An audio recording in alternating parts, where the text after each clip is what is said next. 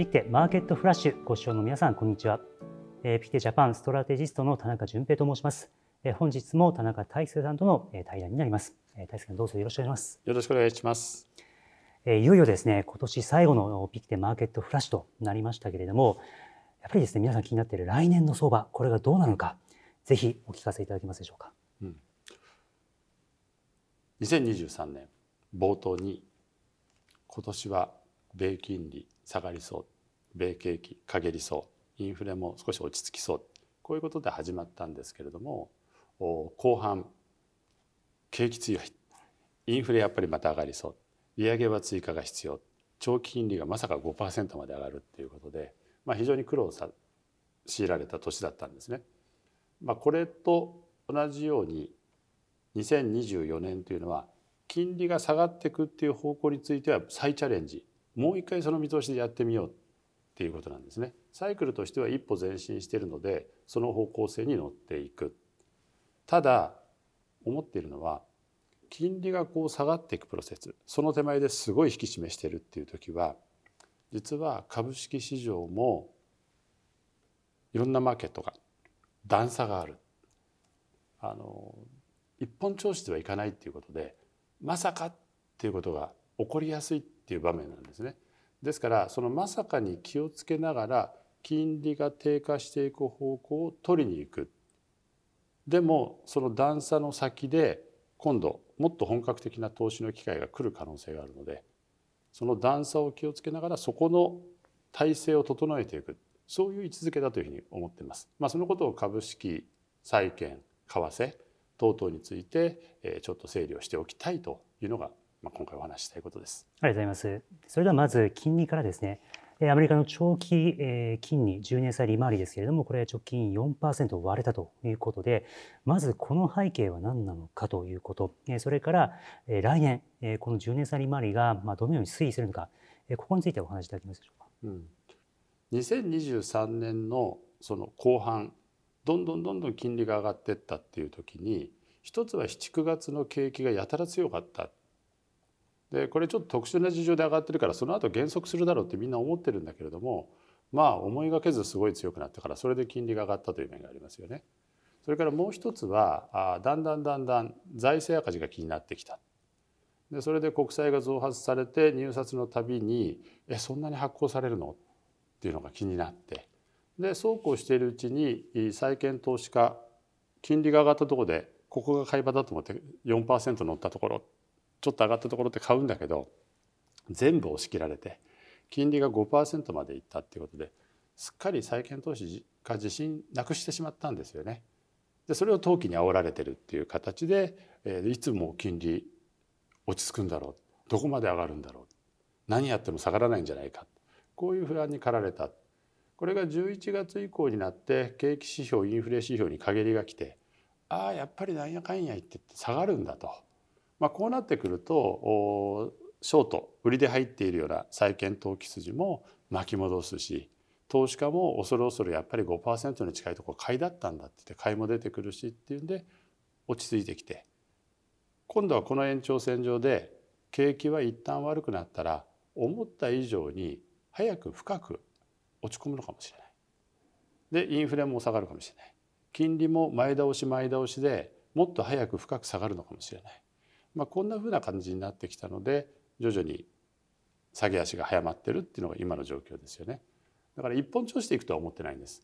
やっぱり経済指標も10月に発表された分まではえこんなに強いのって言ってたのに11月になったらえこんなに下振れるのって言ってもうそこでみんな明暗こうガラッと心理変わりましたよね。でおそらくは向こう3か月6か月見た時に指標の揺り返しもあるんだろうと思っています。で FRB もなんとなくハト派になったように見えて数字が強い場面が来るとまたちょっとタカ派的な警戒感にじませてるじゃないっていうところもあるんじゃないかと。まあ、その度にこう揺れ動かし方な揺れ動きつつなんだけれども結果的にはやっぱり一旦陰ってきたものについてはサイクルとして下がっていく方向ということで私はまあ少なくとも3%の前半に向かって下がっていくんじゃないかってこういうふうには思ってます。今市場関係者の来年の利下げ見通しこれ年6回ということで、まあ、かなり前のめりになっている印象を受けるんですがこの点はいかがでしょうか？そうですね。やっぱり11月12月の指標が下振れた、うん、FOMC からもハト派的な声が聞こえてえパウエル氏そこまで言ってくれるの？っていうことになったので、えかなりの勇み足になっている。で勇み足になっていてもそれ以上に景気が悪くなるまあ、こういうふうに一旦悪くなったのがガラガラガラって崩れていくっていう経験は過去にもあるんですよね。だからそういうふうなことで潮目あこれ取り損なっちゃいけないって言ってわっと前のめりになるっていうのはそれはそれでわかるんです。だからあのそこを間違いというふうに必ずしも言い切れないんだけれども先ほど申し上げたように私は数字も一本調子でガラガラすぐさま崩れるというよりは悪くなったものに対しての揺り返しの強ぶれというのもある。でまたそれに対してまた弱ぶれて鳴らしてみるとやっぱり景気陰ってくるんだ。でこの鳴らしてみた上でどっかでぐっと下方屈折することがあるかもしれない。そのぐらいの感じで見てるんです。ですからマーケットが織り込んでいる6回の利下げ。FMC が見ている3回の利下げ。これギャップがあるわけですからこの間のどこなんだろうみたいなことを絶えず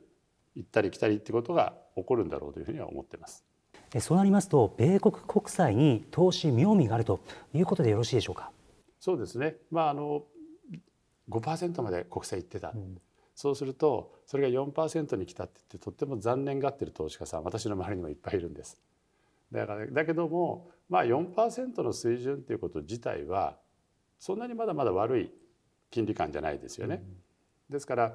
まあここの金利がさっき言った入り返しの時に4.24.4ってなるんだったらそういうところを買い場だと思う人もいると思う。それからもう一つはあ国債がここまで金利が下がったけれどもハイイールドはまだまだ高いところにあってでこれが今後そんなに景気が悪くならないっていうんであれば企業の信用力もそこはなれないからそっちの方がいいんじゃないかっていう攻め方をしてる人たちもいるというのが今の状況ですね。まあ、気をつけなきゃいけないのは本当に景気がものすごい悪くなってきたっていう場合にはこのハイイールド系の方は信用力がない分だけえー、逆に金利が上がってしまうという展開がありえない話じゃない。まあ、この辺が国債安全資産としての国債とハイイールドの違いということにはなりますね。でこのまま金利が低下してくるということになりますと気になるのが為替ドル円の推移だと思うんですよね。でこのまま円高に推移してしまうとですね、まあ、せっかく米国国債に投資したとしても為替やられてしまうといったようなリスクもあろうかと思いますが、うん、えー、その点はいかがでしょうか？うんまあこれあの150円のものが例えば昔のように100円まで円高になるんじゃないか2割も3割もいくんじゃないかって言われたらそしたらなかなかですね米国資産買うっていう手出ないですよね。ただまあ最近の一般的な見方としてはまずアメリカの金利はそれほどには急激に下がらないんじゃないかっていうのが一つ。からもう一つは国際収支関係上日本の方も貿易赤字になってるとかあるいは経常黒字で外にお金が出てってる分のうち円高になったからって言って日本に一生懸命戻ってくるようなものがあんまりないじゃないかとかいうことで円高そのものが限られてるっていう認識がかなり出てますね。で私も最近年末恒例のいろんな雑誌のアンケートで、えー、2020年末の為替いくらになるかみたいなことを問われて普段はその数字出さないんですけれどもアンケートですから答えたのが130円。これでもまあまあ円高派なんです。かなり円高派なんです。で142円まで来たものが130円と。もう10%に満たないですよね。ということはこの期間に円からドル資産買いました。で例えば半年1年の間にその円高分よりもこっちの資産の値上がりの方が高いでしょ。って言ったらそれで埋め合わせが十分できるって考え方が一つですよね。それから何にもしない。何にもしないけど円高が130までいくということで腹積もりとしてあるんだったらそれは何もしなくても事実上投資してるのと同じことですよね。安くなったドルを買いに行くそこから米国債に入る。だからその辺はですねあの考えようということになります。あともう一つは必ずしもこの半年1年でけりをつけるような投資である必要もないわけです。円相場について言うと基本的には米金利に沿って動く。景気悪くなってきたなって言ったらアメリカの金利最初クックックッと早く下がります。でドル円はこれに見合って大体下がってきます。ところが景気まあ底入れして回復に向かっていくんじゃないかでも FRB は景気回復が盤石になるまでは低金利を維持するっていう局面がありますよね。そうすると円高になったドル安円高になった後ドル円はここにある程度連動して少し円高気味でもこの低金利の間って米株は金融相場で上がっていくわけです。そうするとこの下がっていく時のこの途中でドルに変えて米資産買い始めたんだけどこの底張ってる時にドル円の円高は限られるけれども米株の上昇大きいその後米アメリカで株高いし景気良くなったし金利また上がるんだっていう話になるとこの金利に見合ってドル円上がってくるので円安になりますだからこういうサイクル長く取った場合に時間軸のここだけで議論するっていう必要もなくなってくるってことですよね。だから考え方は先ほど申し上げた短い期間の中で円高によるドルの為替差損これと米国資産がそれ以上に上がるのかどうかっていうここで限ってみるというのが一つ。もう一つは時間軸を変えて長く捉えてみて。で全体で見たら全然今買っても大丈夫じゃないとかちょっと待ってから入ったらよりいいんじゃないかっ、まあ、こういうような発想でいいと思うんですね。ありがとうございます。えー、そうしますと今度はですねこの円高を受けて日本株ですね、うん、えー、これがどうなってくるのか、でまあ、ご存知の通り、えー、今ですね日本株のその市場総 EPS 業績利益ですね、えー、ここが大きく押し上げられた一つの要因として円安、えー、これがあるかと思うんですけどもこれが逆回転し始めるということになるともしかしたらここから市場総 EPS が下方修正されるかもしれない、まあ、そういったリスクがあるかと思いますけれども、えー、この点いかがでしょうか？うん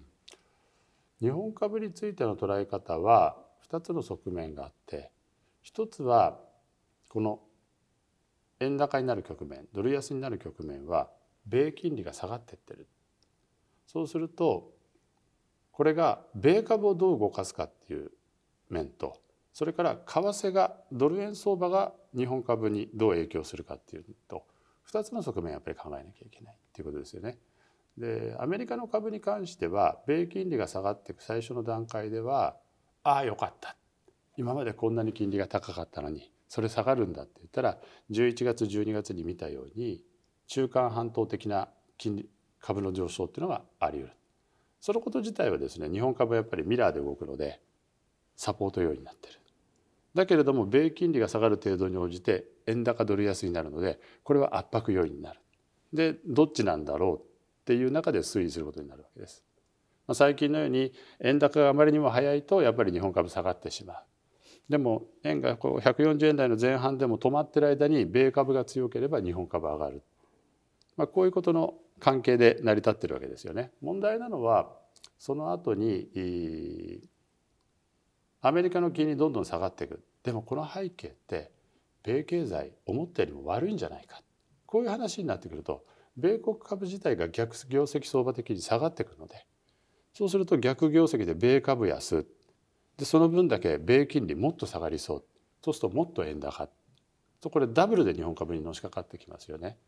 ですから日本の業績がいいとか日本で企業に改革機運が出てきたとかそれは春闘の賃上げはどうだとかって言ってるけれどもこれタイミングによってはそういう機運そのものを台無しにしかねないっていうこういうリスクをはらんでるのでまあ、これから先36か月あるいは2024年通じて米株とドル円とその背後にある米金利とっていうのは日本株にとってものすごく重要な要素になってくる。私はその点ではですね決して手放しで株高ですよっていうようなことを言う場面ではないので、えー、この三つ止めとはいえですねかなり慎重に見てるところはあります。そうなりますと、アメリカの景気が今後、まあ、市場が想定しているよりも悪くなってくるということになってくると、まあ、おそらくですね、この投資戦略、米国株の投資戦略も変えていく必要があるのかなというふうに思いますけれども、えー、その点はいかがでしょうか？うん。これ今あのエコノミストストラテジスト私の昔の仲間たちもですねみんな相当今年は悩んでる。というのは普通に考えると景気は悪化するだろう。でこの悪化の捉え方次第で株についての印象って随分変わるんですね。で景気は底浅だって話をしても一応インフレも落ちてくるし企業は名目での売り上げも抑えられるし企業自身が発表している見通しもだんだん抑えられ気味なので決して強気の数字を出すわけにはいかない。だけれど最近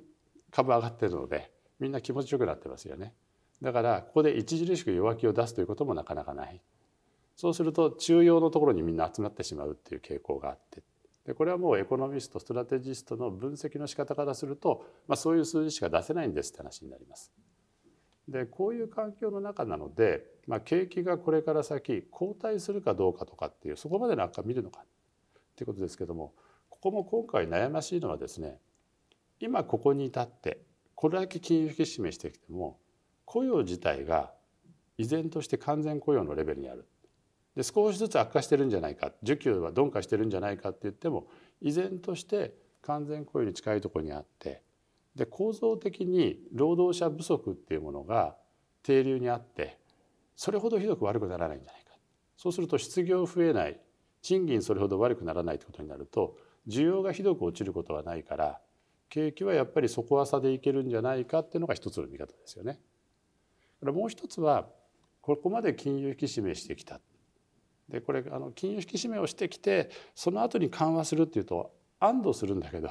実は過去においてはそこから先でいろんな問題が噴出する。つまりそれまでやってきた利上げ金融引き締めの累積的な効果がいろんなとこに歪みをもたらしててもういい加減資金繰り持たないとかそういうところが企業でも家計でも出てきてそこでガラガラ崩れていくっていうのは何度も経験していることなので心の中では軟着陸してくれればいいな。でもどっかでそういうまさかっていう事件事故が起こって心理がガラッと変わるってことはないんだろうか。これやっぱり2024年は金利が下がって安堵インフレ下がって安堵これっていいことっていうことばっかりじゃないんだ。そういうまさかがあるんだっていう目で見ていかなきゃいけない、まあ、こんなふうに思ってる次第です。アメリカの景気、まあ、これもしかしたらダウンサイドがあるかもしれないということですけれども、まあ、その一方で新興国ですね、まあ、中でもインド、今これ絶好調なんですけれども、例えば、インドのですね、7、9月期 GDP なんですけれども、これ前年比7.4%ということで、使用予想が6.8%ということで、これさらに上回ってきたということで、先行きの景気の見通しについても、リセッションを織り込むエコノミストこれ0%というふうにも言われております。えー、このように、まあ、非常に好調な新興国経済、まあ、インド、まあ、ブラジルもそうですけれども、まあ、こういったところに投資家は注目すべきなんでしょうか？うん、ここもやっぱり段差を考えなきゃいけないとは思うんですがまず米国で金利が下がるドルが下がるっていう局面は新興国特にドル債務を持っている国々にとってみるとドル安米金利低下っていうのは事実上金融緩和効果をもたらすのでいいこと新興国いいよねっていう場面ですよね。ですからまあそのままアメリカ経済が底浅で世界もなんとかなっていくっていう状況であれば普通は新興国投資にはものすごくいい場面っていう言い方ができます。で問題はその先でアメリカ経済はやっぱり後退したヨーロッパもちょっとパッとしない中国ダメじゃないとか言ってて世界がかなり景気厳しいんじゃないのって話になった時に新興国が無傷でいられるってことはほぼない。まあ、特にそういう先進国とか中国みたいな需要の大きい国に対して輸出をしている国々っていうのはそれなりにダメージを受けることも大きい。で内需中心のインドとか、まあ、こういう国になってくると相対的にはいいというところがあるかもしれませんけどもなかなかですね世界全体がこう悪化していくときにそれでも大丈夫だって言える国っていうのはあまりないんですよね。ただまあそこもですねあのその段差は意識しつつも重要なことっていうのはとりあえずアメリカ景気底堅さをある程度保った上で金利が下がっていくんじゃないかっていうのが今の大方の見方なのでこれがどこまで継続できるんだろうっていう目でそういう狙い目のところを物色していく拾っていくっていうこういうプロセスには入りますよね。今狙い目を物色していくということですけれども、うん、先ほどのその米国株ですね、ちょっと話戻させていただいて、今この米国株で狙い目って何でしょうか、まあ、私はあのこの半年間一貫してるんですけれどもこれだけ金利が高くてで景気の先行きについて不透明感があるっていう中で多くのアメリカ株って上がってなかったんですね。で M7 つまり AI に絡むような大手7社のみが上がっててそれが株式指数全体も押し上げてる。だから株高いって言われるけどいや他全然上がってないんだからっていう時期がずっと続きましたよね。年末近くになってこの M7 がリバランスというか利益確定も含めて下げられて売られてでその分他にお金がいくからバリュー系とか景気系とかいろんなものが持ち上がってる。でそれに金利が下がるからその後押しもある。そうするとまあこれからはバランスよく全体いくんじゃないかって思えるかもしれないけれども私は M7 が高かったがゆえにリバランスで他が上がるっていうことが一時的に起こるってこういうあやの中でまず捉えてます。で2024年金利が下がっていくでも景気についてはまだ不透明感があるっていう中でもし景気が思ったよりも悪くなった場合あるいは金利が下がるって言ったけど思ったより下がらない場合、まあ、これが2大リスクだと思うんですけどねこの2つのリスクに対してそれぞれ抵抗力耐性があるものって何だろうっていうとやっぱりテーマ性があるものということで AI 系かなというふうに思ってるんです。ただこの2023年の後半は AI 限られた7社ばっかりが注目されたのでここに投機資金とか山のように入ってきて結果的に相場も狭い範囲で乱高下して決して上がれないっていう雰囲気になりましたよね。これが24年には AI 系の裾野が広がってくるこれ半導体もそうですしソフトウェアシステムいろんな会社にこう広がってくるそうするとそっちの方に資金を振っていくことでおそらく投機資金も1社に2社にってこう限られたところにうわっと入ってくるんじゃなくて分散していくとこの中核的な企業もそれなりにもうちょっと練れた相場っていうものが形成されるんじゃないかと思ってるんですね。ですからまあその紆余曲折というかいろいろ選び方の問題というのはあるんですけれども引き続き AI 系を少し裾野を広げて見ていく捉えにいくこんなふうに今思っています。そういった銘柄って結構バリエーションも高いと思うんですけれども、えー、今後ですねそのもし、まあ、景気これが悪化するかもしれないという場面でそのバリエーションって維持すること可能なんでしょうかね？うん、これは本当に先ほどの M7 がすごく高くなるようで意外と PR とか見ると抑えめになってきてるだけどそれ以外のところの裾野のうち最初に注目された銘柄ってこういくつか拾ってみてみるととてつもなく高いそういうものが混ざってますよね。ですからまあそこはですねあの本当に物色精査するしかないということですね。まあ、誰もがそこは注目しているで注目している中でもちょっとこう漏れてるとかあるいはここはいくらか高くなりつつけど加熱感はまだないなとか、まあ、そういうところをこう見ていくっていうことになると思います。でその上でも迷うようであればそこはそれらをひっくるめた投資なり ETF なりっていうそういうグループで見ていくっていうのが基本だと思います。まあ、その分あの動き自体は地味になるけど逆の意味で言うとリスクはその分抑えられてるってことにはなるので、まあ、そういうところを捉えていくっていうのが基本かなと思いますね。そうなりますと金利低下これがまあ当面は交換される可能性もあるかもしれない、えー、ただ、えー、景気が大きく下振れするような状況になると、まあ、状況が一変するかもしれないんでそこは注意が必要ということでよろしいでしょうか？そうですねありがとうございます。それでは以上をもちまして本日のピクテマーケットフラッシュ、え終了とさせていただきたいと思います。え今年もですね、えこちらの番組、えご視聴いただきまして誠にありがとうございました。えどうぞ来年もですね、よろしくお願いいたします。えまた、えご意見、ご感想をですね、えぜひお寄せいただければというふうに思います。えそれでは大志さん、本日もありがとうございました。ありがとうございました。